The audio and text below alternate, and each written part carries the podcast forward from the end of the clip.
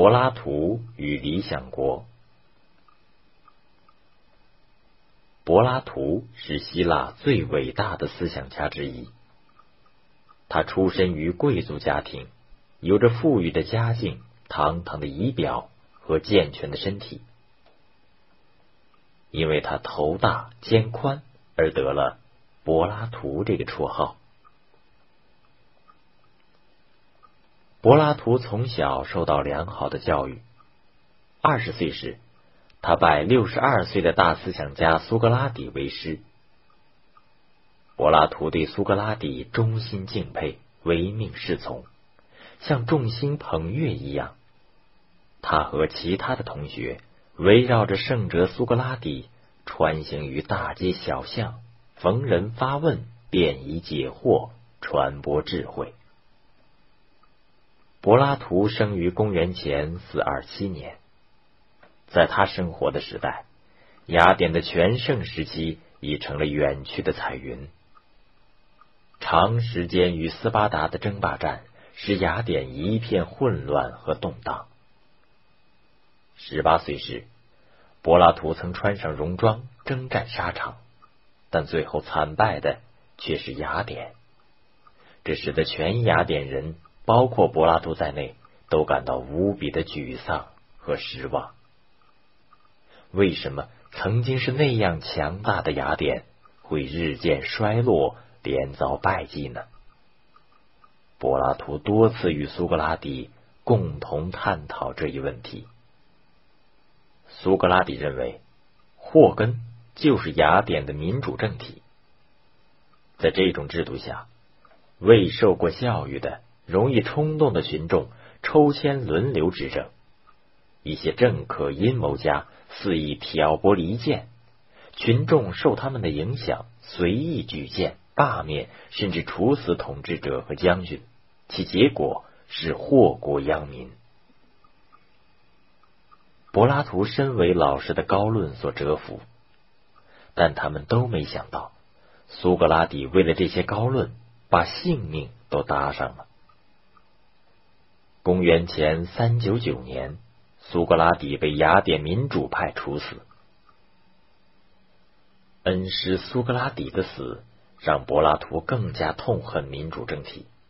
他发誓要寻找一种最理想的国家。于是，他开始环游古希腊人所知道的世界，先后到过意大利、西西里岛、埃及、克里特等地。十二年以后，柏拉图回到雅典。此时的他已经博学多闻，满腹经纶了。不过，他仍然承认苏格拉底是至高无上的精神导师。他决定向青年们讲述苏格拉底思想，其实是借苏格拉底之口宣传柏拉图主义。为此。公元前三八七年，柏拉图在雅典的公园里开设了一个学园。在学园里，柏拉图授徒讲学，同时著书立说。柏拉图学园是当时雅典的最高学府，许多富家子弟前来就学，亚里士多德便是其中的一个。柏拉图一生写了四十篇著作。大部分被保存下来，其中《理想国》是他的代表作。此书以对话体形式，借苏格拉底之口，描绘了柏拉图心目中的理想王国。在柏拉图看来，国家是由人组成的，所以理想的国家必须先要有理想的人。怎样算理想的人呢？柏拉图认为，每个人都有欲望、感情和知识。一个理想的人，他的欲望、感情应受知识的指导。而在国家中，也应当由最有知识的人来领导。谁最有知识呢？柏拉图认为是哲学家。他认为，哲学家成为国王，能使政治权力和聪明才智。合而为一，否则国家乃至全人类都会永无宁日。如何培养统治者呢？柏拉图认为，婴儿一生下来就要作为国家的财产，把他们集中起来培养。在最初的十年，要以体育为主，首先把身体练好。这种身体的训练应是非常严格的，只许吃不加任何佐料的烤鱼肉，不能吃点心。这样培养的孩子以后就不会生病。但孩子身体强健还远远不够，还要使他们有温和的情绪，这就要用音乐来熏陶，但不应用靡靡之音。具体用什么音乐，应由音乐家来选择。在音乐之外，还要进行道德教育，使他们树立信仰。在这种最初级的培训中淘汰下来的人。只能做普通劳动者，而及格的人在经过十年教育和训练，包括身体、思想、品格等方面，接着进行第二次筛选，落选的就去当兵。但怎样使落选的人心悦诚服的接受其命运呢？柏拉图认为，这时就要给他们说明，这是神把他们造成了不一样的人。他们中的部分人是用黄金造成的，是治理国家的统治者；另一部分人是神用白银造成的，其职责是保卫国家；最后一部分人是神用铁或铜造成的，他们的任务就是用劳动来供养前者。接着，对第二次筛选出来的及格者进行深造。这些人已满三十岁，智能发达，思想成熟。此时可教他们哲学，使他们思想贤明，作风干练，具有领导者的风采。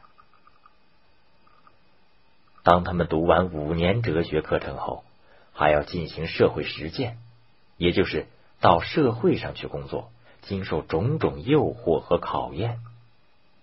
这段时间长达十五年。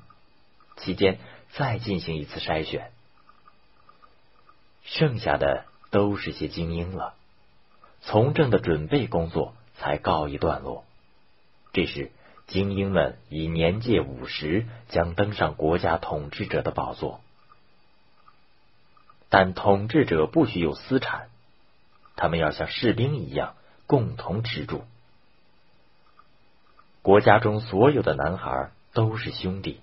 所有的女孩都是姐妹，生下的孩子都是国家的财产。家庭的取消也取消了财产争夺的根源。国家中人人各安其位，各尽其职，这也是柏拉图梦想中的人间天堂。